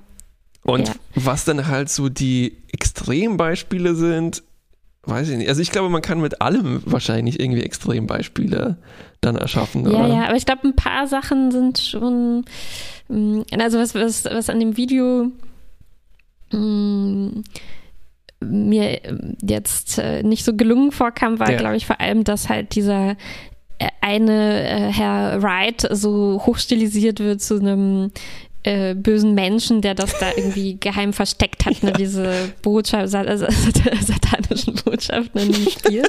Und ich glaube, man, man, ja. man könnte sich halt eher fragen, ähm, was hat das nicht jetzt mit dieser einen Person zu tun, sondern was hat das mit uns allen zu tun, mit, mit der Welt, in der wir leben. Ne? Und da sind solche Sachen halt halt interessanter, dass das natürlich irgendwie alles im Endeffekt mit, mit Geld zu tun hat. Ne? Also darauf läuft es ja irgendwo hinaus. Also wenn man nicht irgendwie Geld generiert, dann, dann kommt die Stadt nicht weiter. Oder solche Sachen wie ein paar interessante Punkte waren, waren schon in dem Video, zum Beispiel, dass es ähm, ein bisschen auch ähm, Gentrifizierung abbildet. Ne? Man will ja diese mhm. armen Leute, die zuerst einziehen, die Fabrikarbeiter, die will man ja dann später raushaben ne? und äh, schicke Geschäftsleute dann haben, die irgendwie mehr Geld äh, in die Kasse bringen und sowas. Und das, ähm, das steckt, denke ich, schon halt in, das ist schon, schon einprogrammiert auf eine Art, ne? weil das kann man ja nicht ähm, verhindern, glaube ja, ich. Beim, beim wobei Will Wright auch behauptet, dass die Gentrifizierung ein emergentes Verhalten war. Ähm, das heißt, so. das war gar nicht jetzt mhm. in den Formeln, in diesen 100 mhm. Formeln oder sowas angelegt, sondern das mhm. ist etwas, was sich daraus ergeben hat. Ne? So wie man das oft bei künstlichen intelligenten Systemen mhm. jetzt nicht mhm. unbedingt, aber in, in, in ja, Simulationen von Systemen hat, wie zum Beispiel Wetter, dass das, da, äh, dass das einfache Regeln sind, aber das Große und Ganze, was sich dann rausbildet, unvorhersehbar ist. Also äh, na, wie bei Wettersimulation, mm, Chaos-Theorie okay. und so weiter. Jeff Goldblum in Jurassic Park und so weiter. Okay, ähm, aber ich meinte eigentlich, glaube ich, eher, dass ähm, äh, also du sagst schon richtig, es gibt kein einprogrammiertes Ziel oder es gibt yeah. nicht mal einen Text am Anfang, der einem sagt, was ja. man machen soll. Das muss man halt selber entscheiden. Aber ich glaube, es ist schon, mm, es sagt schon was aus, auch über die Programmierung der Blackbox, wenn man zum Beispiel überlegt, hm, ich möchte jetzt eine Stadt bauen, die möglichst, äh, die, die, die eine gewisse Größe hat und in der die Leute möglichst zufrieden sind und keine Umweltverschmutzung und so. Und wenn man das halt nicht schaffen kann, äh, äh aufgrund der eingebauten Prinzipien ohne bestimmte Dinge zu tun, wie ja. zum Beispiel ja. ähm, die Fabriken irgendwann abzureißen und diese Leute rauszuschicken aus meiner Stadt, dann, ähm, dann, dann sagt das, dann äh, weiß ich nicht, dann, auch wenn jetzt es nicht die Gentrifizierungsformel gibt, die fest einprogrammiert ist, aber so, ja, es ergibt definitiv. sich aus dem System, dass da, ja. äh, dass uns da vorgesetzt wird. Ja, ich glaube, ganz kann man sich da nicht aus der Affäre ziehen. Ne? Mhm. Also so, mhm. ähm, das, das legt schon bestimmte Sachen nahe. Ich meine, du willst das Spiel ja auch spielen und äh, na, also genau. du willst die ganzen Schaltflächen zumindest einmal bedient haben, die es da gibt ja. und um das zu tun und so weiter. Ne? ähm, genau, genau, genau.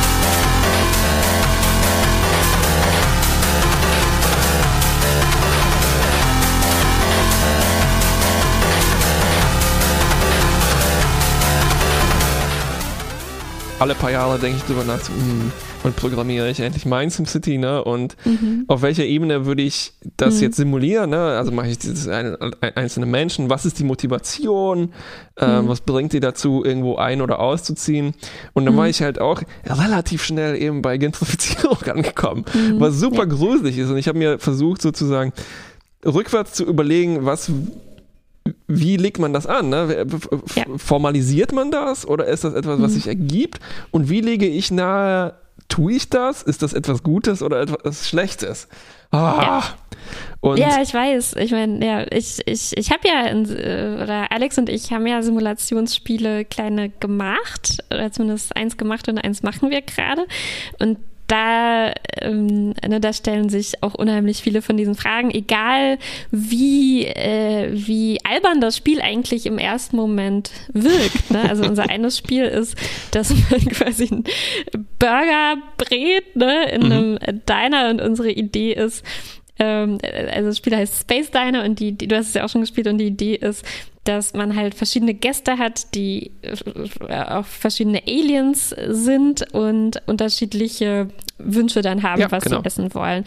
Und das wirkt ja auf den ersten Blick irgendwie total harmlos, mhm. aber wenn man drüber nachdenkt, haben mich schon viele Dinge darin stark äh, beschäftigt. Also zum Beispiel und da, man muss sich schon auch wirklich Formeln überlegen, die da ja. drin stecken. Also zum Beispiel ähm, soll man ja belohnt werden, wenn man die Wünsche gut erfüllt und äh, das Ziel ist dann irgendwie auch halt Geld zu machen oder positive Reviews ja. zu kriegen und sowas.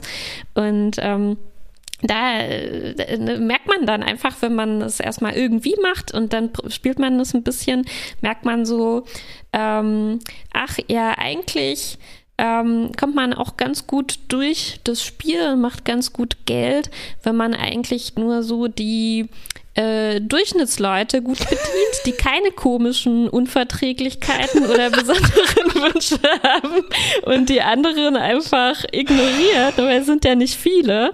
Und da stellt man sich, da, da fragt man sich dann schon, ne, simuliere ich jetzt gerade, wie die Erfahrung ist für jemanden, der spezielle Essensbedürfnisse hat, ne, und dann immer einfach abgewiesen wird im Restaurant ja. oder was Falsches serviert kriegt, weil es ja sich nicht lohnt, darauf einzugehen, ne, solche Dinge oder eine andere Frage, die mich beschäftigt hat, war, ähm, wie geht man damit um? Ich, also mein, mein, eins meiner Vorbilder für das Spiel war Pizza Connection, ja. das vielleicht auch früher gespielt, ne, wo ich immer spaßig fand, dass es diese verschiedenen Gruppen gab, die Senioren, die Jugendlichen, man muss ja. dann versuchen, auf die einzugehen. Und dann habe ich mich halt auch gefragt, ist es jetzt ähm, eine gute Idee, das so anzulegen, dass man davon ausgeht, so eine Gruppe, die haben alle dieselben Bedürfnisse. Was sage ich damit eigentlich, eigentlich aus? Oder noch schlimmer mit den Aliens, ne? Äh, äh, ist, es, ist es eine gute Idee zu sagen, jemand, der von derselben Spezies ist, hat immer auch dieselben Wünsche? Was mhm, sage ich mm. damit eigentlich aus? Und all solche Sachen. Und da, ja. da muss man sich als, als Entwicklerin ähm, Definitiv. echt den Kopf zerbrechen. Ja, ne? ja. Ja, das ist, ähm, ich meine, gut, dass dieses Bewusstsein ja irgendwie auch jetzt endlich mal ankommt, ne, nachdem man gemerkt hat, was man mit so Verallgemeinerungen erreichen kann ne, mhm. ne, und was es auch für mhm. reale Folgen haben kann. Äh, ja. Als ich den Spiel gespielt habe, Space Diner, ist mir vor allem aufgefallen, dass ich genervt war von den Touristen. ich weiß, und das haben wir halt auch so angelegt. Ja, das, okay, ja. gut. Dann habe ich, also dann habe ich eure versteckte Agenda richtig herausgearbeitet aus diesem Spiel. Ja, die, die, die, ja, sollten halt schon so ein bisschen die versnobten Leute sein, aus denen man aber viel Geld rauspressen kann. Ja, so ja, ja, genau so habe ich mir das auch gedacht. Ja, die habe ich immer ja. als letzte bedient und so. Ja, ähm, ja, ja, ja. Ja, was ich interessant finde, ist auch, wie man das äh, noch vielleicht äh, ästhetisch anlegen kann, ne? Weil ich mhm. glaube, warte mal, hatten mhm. bei euch die ja, aber den Touristen, die haben immer, die haben anderen Namen gehabt, glaube ich. Ja, ja, ja. ja das war ne? aber eher so ein linguistisches Gimmick. Ne? Ich habe mir so vorgestellt, die, die Kolonistinnen, die schon länger auf dem Mond wohnen, da gab es schon ein paar Vokalverschiebungen. Ah. cool, ja, ja. Aber ja. aber auch was ich mir überlegt habe, ne, ich bin am Ende, also wie macht man die Namen? Also Touristen ja. waren, waren von der Erde, ne? Und da habe ich mich schon äh, am Ende dafür entschieden, äh, es gab zum Glück so eine Wikipedia-Liste der häufigsten Namen pro Kontinent oder so. Und ähm, daraus ja. habe ich mich dann bedient. Und ähm, es war, war schon auch eine Frage, die mich beschäftigt hat, weil zum Beispiel in Rollercoaster Tycoon oder ja. so haben die erstmal alle Männchen so ein ja, männliches Gesicht ne? und dann aber schon weibliche und männliche Vornamen, äh, aber halt nur amerikanische und äh, ne, da, da, da, da, kommt man auch in Teufel, das ist ja. Küche. Ja, ne, das war in der äh, Software, die Alex und ich entwickelt haben, äh, mhm. auch einen ja. Namenszufallsgenerator ja. Ne? und der äh, hat irgendwie eine Vorliebe für Waffen gehabt. ja, ja, kommt halt drauf an, aus was für einem Wörterbuch sich ja, der bedient. Also wenn jeder ja. Zweite dann Pistole Jones heißt oder Kanone rechts. ja, ja, dann ja. ist das schon halt irgendwie eine, ähm, ja, irgendwas ist da schon drin. Die Formeln sind nicht hm. neutral. Ne? Die sind und nicht neutral und ja. Mir ist auch äh, jetzt, äh, also wirklich auf der, ähm, um vielleicht das alles jetzt zurückzuspinnen, ähm, mhm. irgendwo ist mir begegnet, dass man sich über die Erscheinung von SimCity zum Beispiel auch Gedanken machen kann, weil das alles aussieht halt wie, mhm. also die Farben sind so schön, ne? Gelb, grün äh, und sieht aus wie eine, wie, wie Tourismus im Prinzip. Ne? Die Häuschen mhm. sind so ja. repetitiv und es ist wirklich wie Spielzeug im Prinzip in dieser Überstilisierung. Mhm. Ne? Und dann hast du aber schon dieses ähm, also gerne zitierte Ding von panoptischen Überblick. Ne? Du guckst da halt drauf wie ein äh, entweder siehst du dich als, als Göttin oder als eben Polizeistaat, ne? je nachdem, wie mhm. man jetzt das spielt. Und dann ist mir aufgefallen, es ist gerade ein Video herumgegangen ähm, oder veröffentlicht worden, was die also, äh, vor einem Jahr, glaube ich, war das in Minneapolis Proteste George Floyd hat das, hat die Polizei oder die Nationalgarde, ich bin mir nicht ganz sicher, eine von den Drohnen benutzt, um die Proteste zu überwachen. Also die man mhm. eigentlich nur im Krieg einsetzt, eine von diesen Predator-Drohnen. Und ähm, dieses Video wurde jetzt veröffentlicht durch einen äh, Freedom of Information ähm, äh, ja, Anfrage. Mhm. Und ähm, ich sag mal so, also wenn man die Stadt sieht, dann sieht das schon echt ein bisschen erschreckend aus wie SimCity, weil es hat diese isometrische Schrägdraufsicht, ne, und es ist so, mhm. sieht alles mhm. klein und niedlich mhm. aus. Und aber das, also das Verrückte an dem Video ist auch, dass du quasi nie die Stadt siehst, weil es immer über den Wolken ist und du siehst alles eigentlich in, nur in einer abstrakten, blumenkohlartigen Welt, wo hin und wieder durch eine Wolkenlücke halt man tatsächlich so die Zugriff hat, ne, auf mhm etwas, wo gar nichts passiert. Also ich glaube, diese Drohne war da oben so nutzlos. Oder dieses Video wurde dann extra so ausgewählt, damit es so mhm. aussieht, als ob es nutzlos ge gewesen mhm. wäre. Also ganz, ganz komisches Gefühl. Also das ist gerade aufgetaucht, als ich mich damit beschäftigt habe und dann der Winkel passt ja. und ai, ai, ja, ai. Ja, ja. ja, ja, ja, ja, ja, ja, ja.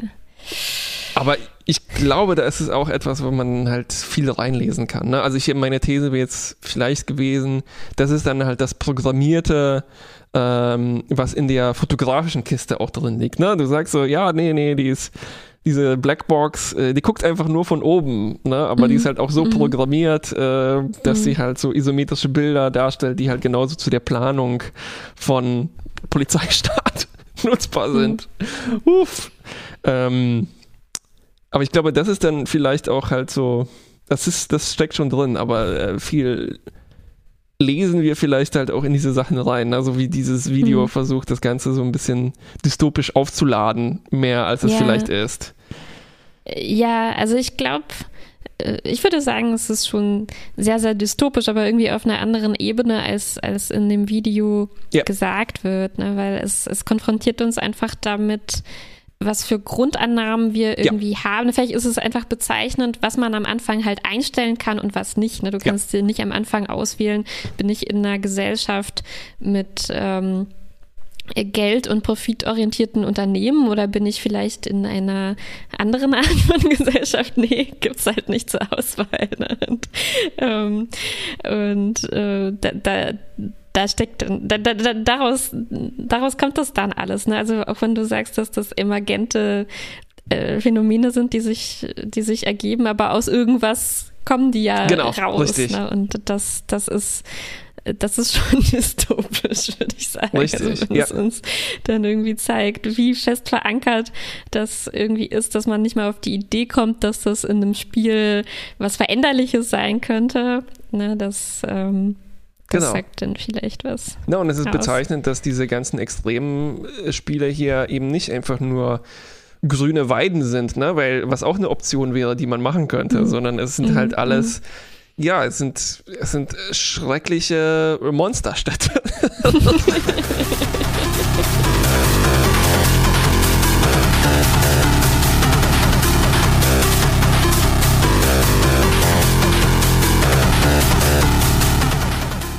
Ich habe ein Spiel ausgegraben.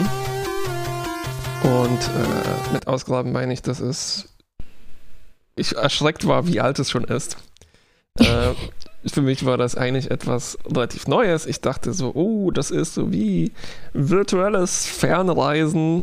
Äh, nee, die Ursprungsidee ist aus dem Jahr 2013. Äh, die Variante, in der das berühmt geworden ist, heißt GeoGuessr. Let's Pause. Wie im Jahr 2013 üblich, natürlich mit einem R, was direkt da anschließt. Also äh, GeoGuess und dann einfach ein R ohne ein E. Und das Prinzip ist relativ einfach. Du wirst im Prinzip irgendwo auf der Welt fallen gelassen, innerhalb von Google Street View. Du kannst dich umsehen und musst dann raten, wo du bist. Und je näher du dran bist, mhm. desto mehr Punkte bekommst du. Mhm. Und in der Ursprungsvariante, die war dann irgendwann nicht mehr kostenlos, äh, ist das Ganze auch ein bisschen raffinierter. Es gibt eine Highscore-Liste und man kann Multiplayer das machen. Äh, ich hatte keine Lust, mich da anzumelden, deshalb habe ich eine äh, einfachere Variante aufgetan, die man einfach so spielen kann. Es gibt zwar auch eine Multiplayer-Variante, with Friends heißt die hier, aber wir spielen die mal einfach, äh, als ob wir eine Person wären, hier über geteilte Bildschirme. Ich glaube, das ist sogar vielleicht sogar eine sehr amüsante Variante, weil man sich dann zusammen darüber unterhalten kann, was sind jetzt die Hinweise. Ja, fast so ein bisschen wie ein Rätsel aus Karambolage. Ne?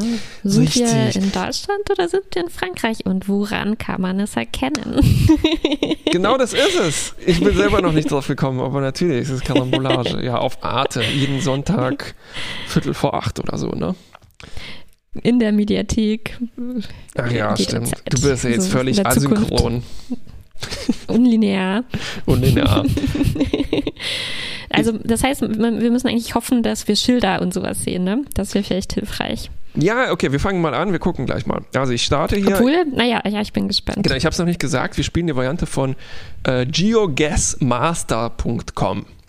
Äh, es gibt mehrere Varianten natürlich, die Leute programmiert haben. Die, das Hauptproblem sind anscheinend die Lizenzgebühren für Street View und deshalb mhm. sind diese Spiele manchmal halt mehr oder weniger einfach und mehr oder weniger äh, Oberfläche, sagen wir mal so. Aber hier, ja. wir starten. Singleplayer. Wir landen unten links haben wir eine Weltkarte, wo wir dann ein, äh, ein, ein, ein äh, ja, ein, ich glaube, wir sind im Death Valley. Guck dir das mal an. Also ich drehe mich mal. Ne? Wir sind hier wirklich auf einer Straße gelandet und äh, ich sehe hier so eine Art von Ruine. Äh, wir sind umgeben von Geröllfeldern und von so sanften Bergen. Ne? Äh, ein Hinweis ja. sind zum Beispiel die der Mittelstreifen. Art der Straßenstreifen, ja stimmt. Sieht nicht genau. amerikanisch aus, oder? Es gäbe, doch, ich glaube schon. Also schon? Ich würde sagen, es ist amerikanisch und da vorne sehe ich so eine Art Ruine und ein Schild. Ne? Und man kann sich noch darauf einigen, darf man noch ein bisschen herumfahren, um zu gucken, was dort ist oder nicht. Ja, ja. Wir, ja. machen wir das dürfen mal, ne? Äh, fünf Schritte gehen, sagen wir mal. Alles klar, ich gehe einen Schritt, der hat, glaube ich, nicht gereicht. Zwei Schritte, drei Schritte, vier, fünf. Oh Mist, das Schild ist, sehen wir jetzt von hinten. ja, und an der Form können wir wahrscheinlich nicht so viel erkennen. Und hier sind Aber eine Ruine. Okay, das ist nicht das Death Valley, da gibt es sowas, glaube ich. Obwohl, es sieht wirklich aus wie eine Ruine, ne? Ja. Ich, dachte, ich glaube, ich dachte auch erst an Death Valley, weil das so ein bisschen glitscht hier und weil es so bunt aussieht, ne, wie diese bunten Ablagerungen, die ja, ja, wir da ja, in der Wüste gesehen haben. Ich glaube, die darf ich nicht, nicht so ernst nehmen hier. Okay, was könnte es noch sein? Ähm, also es ist auf jeden Fall ein Wüstengebiet, ne? also bergig auch. Ich würde schon sagen, dass der Süden von den USA ganz gut in Frage kommt. Ja, dieses Schild kann ich wirklich nicht einordnen, aber ähm, ja. Dann probier doch mal Nevada oder so. Genau. Ähm, also ich klicke uns in Nevada hier rein. Ähm, ich würde mal sagen, so hier in der Nähe von Las Vegas platzieren wir unser Fähnchen. Ja. Boing. Und dann klickt man auf Gas. Uh, yep. Äh, ah. 7400 Kilometer verfehlt. Weiter geht fast nicht. Ah ja, okay. Ah, es okay, war in Südamerika. Im Süden von Peru. Hm, Gut, okay. ja. Vielleicht hätten wir die Ruinen genauer studieren sollen. Vielleicht auch nicht. Also vielleicht offenbaren sich hier auch halt so äh, sch schwierige Vorannahmen oder Klischees, die man so verinnerlicht hat von. Okay. Ja, äh, ich meine, das ist jetzt hier kein Maya-Tempel. es ist ein winziges Hüttchen, das könnte genau, überall wo sein. vielleicht eine Badewanne reingepasst hätte. So, nächste mhm. Runde. Mhm. Ähm, okay, da wird etwas geladen. Wir sind in Bäume. Bäume. Neben uns ist eine Mauer, die aus ähm, Ziegeln. Ziegeln zu bestehen scheint, aber diese Ziegel sehen ziemlich natürlich und chaotisch aus, also würde ich sagen, so irgendwie Mittelalter. Also nee, nicht Mittelalter, Ranzig aber genau, bis zu 300 Jahre alt vielleicht. Und hier neben uns Oh, haben wir einen Zaun, der schon ein bisschen an Osteuropa erinnert, irgendwie. äh, ja, sieht durchaus. Ne? Also der besteht aus so Diagonalen und äh, Rechtecken. Da Wenn wir mal um die Ecke fahren. So, ja. Was sind diese kleinen Stöckchen da? Das sind wirklich mysteriöse wachsen. Stöckchen. Das sind kleine, zurecht kultivierte Bäumchen, glaube ich. Ja, Und das Wetter ist ziemlich scheiße. Ziemlich schnell. Was steht da hinter dem Zaun? Äh, da so diese. Ja, das sind, Oh, die sehen aus wie diese äh, Weihnachtsrosenpflanzen. ah, okay. Ähm, Ah, okay. Hm. auch ziemlich ruinmäßig aus. Ich würde sagen Europa. Ganze Ziegelgebäude Und hier. also entweder hätte ich gesagt äh, England wegen der Zäune, aber äh, wegen der Mauern, aber ich würde sagen hm, Slowakei. Irgendwie würde ich fast, ja, so südöstlich, ne, Südosteuropa. Genau, oder? Südosteuropa. Hm, Ich denke. Ja. Rumänien? Rumänien, alles War ich klar. aber noch nicht, weiß ich nicht. Ja, das ist das, der, der Reiz hier an äh, diesem Spiel. So, ich pflanze mal hier ein grünes Gebiet. Ja. Oh, verdammt. Oh 5800 Mann, Kilometer weit weg. 5000 Kilometer. Oh, Oh, in Indien. oh, in Indien? Solche osteuropäischen Zäune haben die dort. Unvorstellbar. Okay, nächster. Unvorstellbar. Wir sind auf einem einsamen Feldweg. Äh, ich sehe, Staubig. Ich sehe ähm, Strommasten, die aus Betonpfeilern bestehen und Metallkreuzen obendrauf. Äh, ich mache hier mal Screenshots, vielleicht können wir den. Mir fällt schon an uns selbst jetzt auf, wir nehmen nur Sachen, wo wir schon selber waren, ne? Als Tipp. Richtig, genau. ah, Autos. Ähm, Oh, oh, dann gehen wir darauf vielleicht nachher zu, wenn wir unsere Schritte Richtig. nutzen. Das Problem ist, dass natürlich die, ähm, wie heißt das, Nummern auf, Auf- dem Auto, wie heißt das? Ziffernblatt? Nummernschild. Nummernschild. Oh, pfiuh. Oh, Äh, können die Leute sogar sehen. genau, aber deren Gesichter müssten verschwommen sein, ne? Google Ja, Street View und so auch. weiter. Ach, also- und die, die, die, die, Schil die Nummernschilder auch, ne? Ja, ach, Richtig. Mist. Echt schwierig. Oh je. Ja, ich würde eigentlich sagen, da wo wir gerade eben waren, ist eigentlich schon auch ein ziemlich guter. Äh, äh, Meinst du Indien Punkt. oder Rumänien? nee, ich würde auch wieder sagen Rumänien. Okay. Vielleicht ist einfach alles in Rumänien. So. Ich rate. Ah, 2000 Kilometer. Wir kommen näher. Schon besser. Das war unser bester Tipp jetzt. Es An Russland. Okay. In Russland. Okay. Ja. Hm, Okay. Mal sehen. Einen müssen wir äh, Einen müssen irgendwie wir, besser oh, schaffen. Hier ist ja. viel, viel, viel Zeug. Schilder, Genau. Pep. Ein Laden, der Pep heißt. Pep. Ähm, Ja, der, der, der sieht. Hm. also es gibt Klimaanlagen, große, äh, an dem Haus. Das heißt, es ist vielleicht warm. Wie sind die Leute so angezogen? Und was steht da auf dem Schild rechts da beim Mülleimer? Doktor. Ah, Doktor. Und der Doktor Uh. ist übersetzt als Ukircha.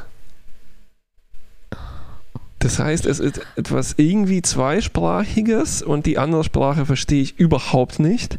Es gibt eine Robinson Eine. Street. Robinson Street. Es gibt eine Bibliothek Thek. mit Doppel-E Doppel-E. und Library. Elliott Public Library. Und hier ist ein Wappen zu sehen. Puh. Home Affairs. Gibt es hier ein Schild? Affairs. Ich würde Also es irgendwie... ist es ist ein Land mit Englisch als offizieller Sprache und noch einer lokalen Sprache. Genau. Ambulance. Ich hätte irgendwie auf Commonwealth getippt, ähm, was ja auch viel bedeuten kann. Könnte es auch eine afrikanische Stadt sein? Es könnte sein, die Leute wirken überwirk, überwiegend äh, dunkelhäutig. So, das sieht man unter der Verschwommenheit ganz okay. Ich wollte sagen. Oh, was steht hier? Das kann man weg. ganz schlecht lesen. Das ist eine äh, Kirche, ne? Da im genau, das ist eine Kirche. Ich hätte jetzt auf Südafrika getippt, aber. Ja, ähm, lass uns mal das versuchen. Alles klar. Also dann immerhin sind wir vielleicht irgendwo in der Nähe. Na, obwohl Afrika ja auch hm, relativ wer groß weiß, ist. Wer weiß. Ähm, also ich meinte da irgendwo was von Pretoria gelesen zu haben. Oh, dann wären wir aber sehr nah dran, wenn das richtig ist. Oh, nicht schlecht. Oh, nicht schlecht, das richtige Land. Wir getroffen. haben das richtige Land erwischt. Yes!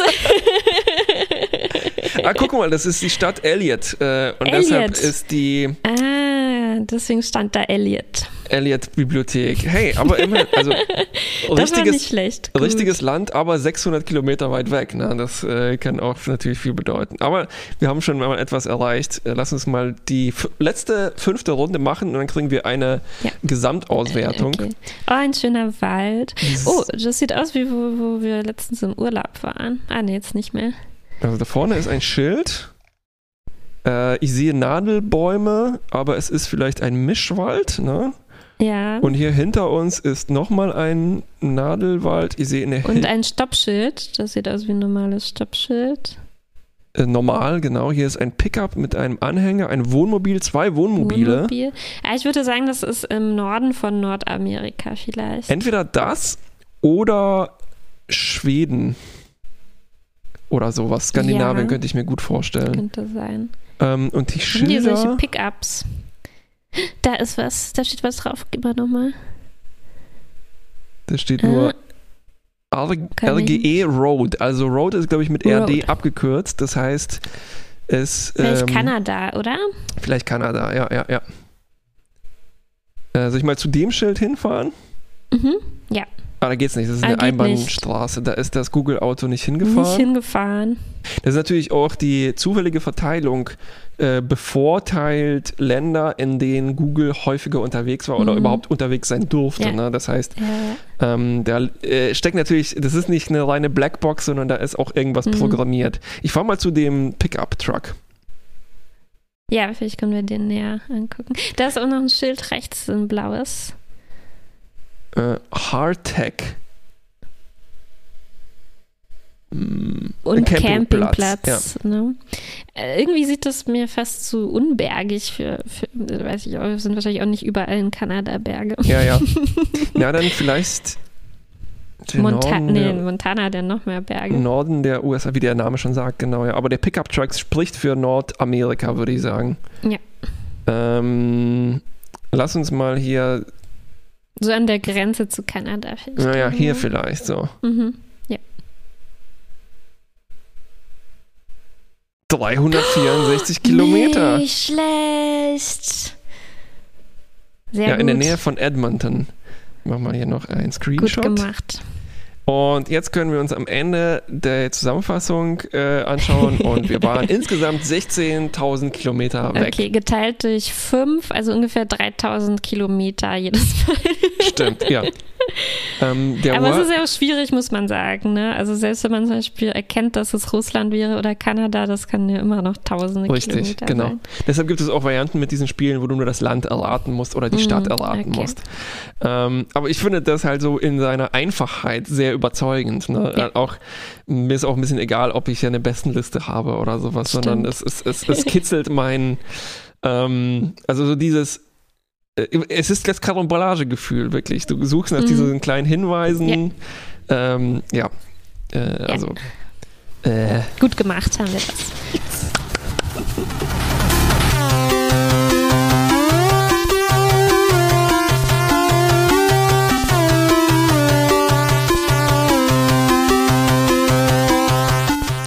Hast ein Audiorätsel diesmal für mich mitgebracht und für unsere Hörerinnen und Hörer. Habe ich dir mitgebracht. Ich finde selbst, es klingt auch wieder ein bisschen wie ein Karambolage-Rätsel. Werden wir gleich mal reinhören. Audiorätsel. bin sehr gespannt. Es ist zwölf Sekunden lang, zumindest der erste Teil, ne? Der erste Teil, gesagt, genau. Ich habe ich hab mehrere Teile vorbereitet, äh, von schwer zu leichter werdend. Also wir können vielleicht das erste anhören und schauen, ob du es sofort weißt. Alles klar.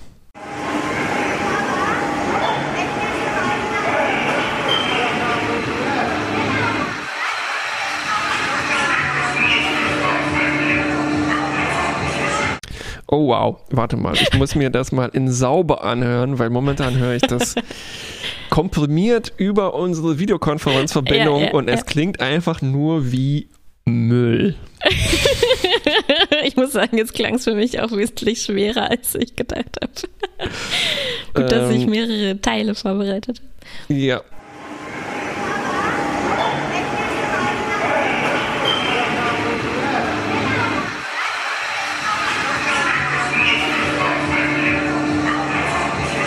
Ja, schwierig. ja. ja, ja. Ich glaube, das hat total diesen Effekt, weißt du? Ich glaube, es gibt auch so ein Wort dafür, wenn man selber weiß, was es ist, ne, und man kann es nicht nicht äh, ausschalten, dieses Wissen, und man denkt, oh Gott, das ist viel zu einfach, das wird man sofort wissen. Aber jetzt, wo ich es nochmal gehört habe, klang es schon schwierig. Was hast du denn gehört? Das heißt, was erkennen kann? Das heißt, du findest es eigentlich einfach. Nein, nein, nein. Okay. Also ich meinte nur, es, ja. ähm, jetzt, wo ich es weiß, kann ich da Sachen raushören, die man natürlich nicht raushören kann. Okay, ich habe gehört, ähm, es gibt so ein bisschen wie ein Beat, als ob meine Nachbarn mhm. wieder Musik hören. Ich ja. höre Kinder, die sich unterhalten. Ich höre, glaube ich, Vögel. Und alles klingt wie aufgenommen in einem metallischen Tunnel. Mhm. Ähm, Das heißt, ich glaube, es ist ein Kindergarten unter einem Dome. ist schon ziemlich, ziemlich gut rausgehört. Ja, ja. Äh, es ist kein Kindergarten unter einem Dome. Okay. Es ist ein Tiergeschäft. Eine Zoohand eine Zoohandlung heißt das, glaube ich, richtig. Ist es, ähm, waren das Vögel tatsächlich, die ich gehört habe? Möglich. Möglich, okay. Waren das Kinder, die ich gehört habe? Habe ich das ja, richtig rausgehört? Auf jeden Fall. Und ähm, ist es ist es das typische Geräusch eines Ortes? Ist das so Ambience von einem Ort? Ja, genau. Und ist das etwas, was ist es etwas Außergewöhnliches oder ist es etwas Alltägliches? Außergewöhnlich. Außergewöhnlich. Es ist ein Event, wo das passiert? Mm, nein, ja. ja. Ist das so eine Art Party? Mm -mm. Äh, kommen da Leute zusammen, um etwas zu feiern? Es ist ein Wettbewerb für etwas. Nee, ich glaube, Event ist auch so ein bisschen irreführend. Okay, okay, okay, okay, okay. Ist das an einen bestimmten Ort gebunden? Ja. Ist das draußen? Teilweise. Teilweise.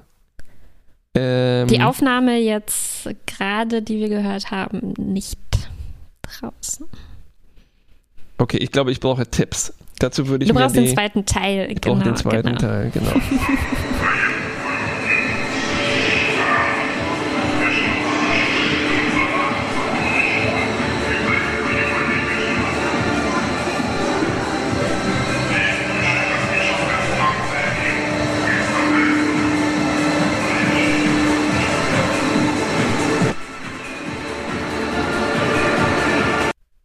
Okay, das klingt jetzt. Das klingt wie ein Rave. es hat es was mit Achterbahn zu tun? Mhm. Hat es was mhm. mit Rubbelplatz zu tun oder Theme Parks? Mhm, mhm, mhm. Ist es ein Theme Park für Vögel? Nein. oh, okay, ich brauche, glaube ich, noch den dritten Hinweis.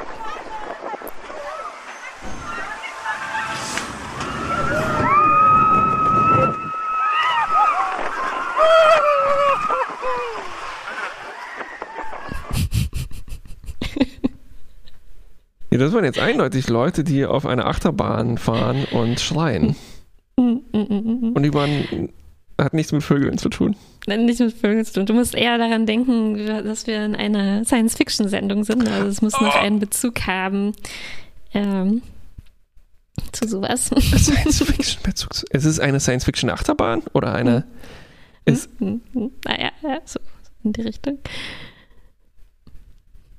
Ist es eine virtuelle Achterbahn? Ist es eine.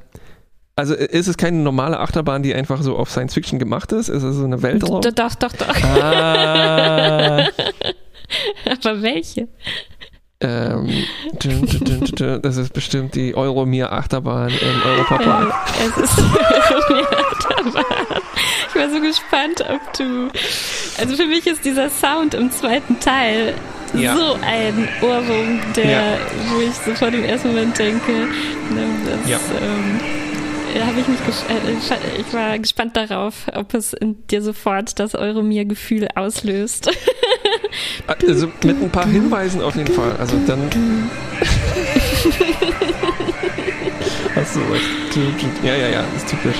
Ähm, ist die, hast du die Aufnahme selber gemacht oder ist die. Nein, nein. Es ja, gibt, ja. Ähm, es gibt äh, ein paar in der Public Domain. Mhm. Eigentlich relativ viele. Es gibt sogar eine ganze Datenbank, wo Leute Achterbahnaufnahmen ähm, bereitstellen. Hast du das aus einem Video rausgenommen oder ist das tatsächlich mhm. die Audio? Ja, aus einem, okay, äh, ja. ja dachte, aus einem Video rausgenommen. Ich dachte mir, es gibt eine komische Subkultur von nur Audioaufnahmen von Achterbahnen.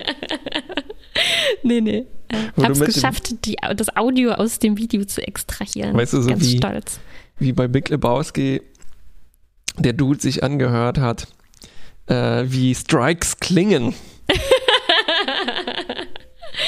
Ja, aber ich könnte mir auch gerne nur die Sounds äh, anhören.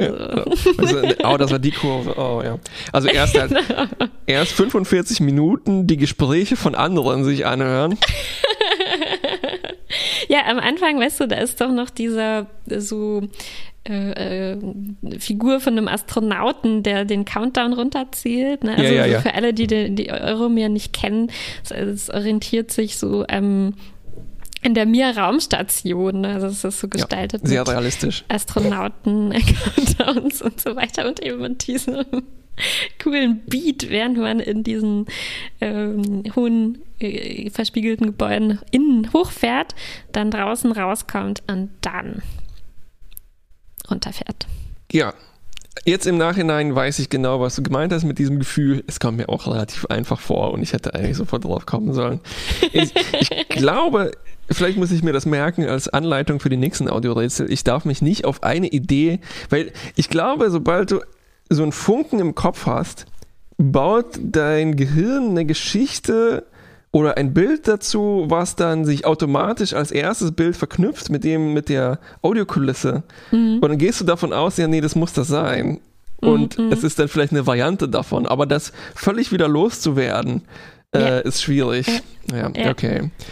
Puh, ich bin gespannt auf nächstes Mal, gut, ob ich mich wieder so schlecht schlage oder ähm, irgendwann besser werde. Aber du hast es doch erraten. Ziemlich gut. Ja, mit.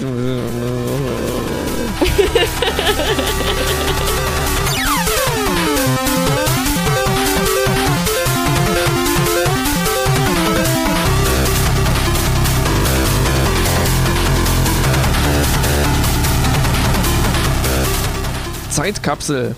Passend zum äh, vorherigen Thema SimCity. Zeitkapsel. Wir können mal gucken, ob nächstes Jahr das eintritt, was uns SimCity vorhergesagt hat, weil, ähm, also wer das Spiel nicht kennt, man fängt immer im Jahr, äh, nicht immer, man kann sich auswählen, wann man anfängt, aber wenn man anfängt, im Jahre 1900 folgt äh, das Spiel bestimmten Erfindungen, die dann auftauchen, zum Beispiel im Jahre 1910 werden U-Bahn-Stationen erfunden.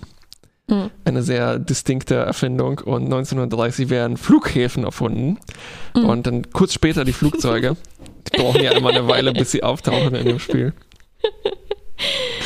ähm, und so habe ich mal geschaut, äh, zumindest im Spiel SimCity 3000 werden im Jahr 2020, wir drücken mal ein Auge zu, mhm. die Mikrowellen ähm, Kraftwerke erfunden, die darauf basieren, uh. dass im Orbit Satelliten irgendwie Energie erzeugen und dann mit einem gefährlichen Strahl zur Erde schicken. Ähm, und dieser Strahl kann abrutschen dann sozusagen. Ne?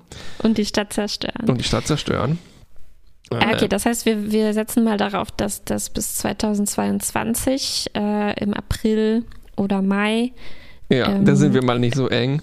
Äh, erfunden, erfunden, erfunden wird. wird. Und dann, dann mal los.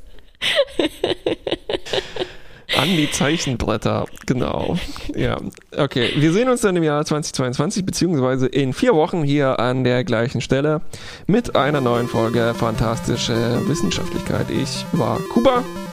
Ich war Martha. Bis zum nächsten Mal. Ciao. Tschüss.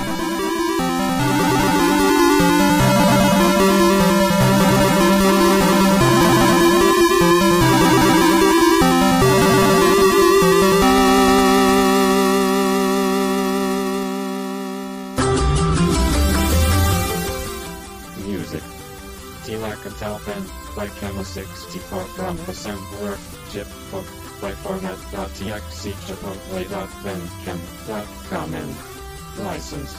Creative Commons CC by NCND. This podcast is licensed CC by NCSA.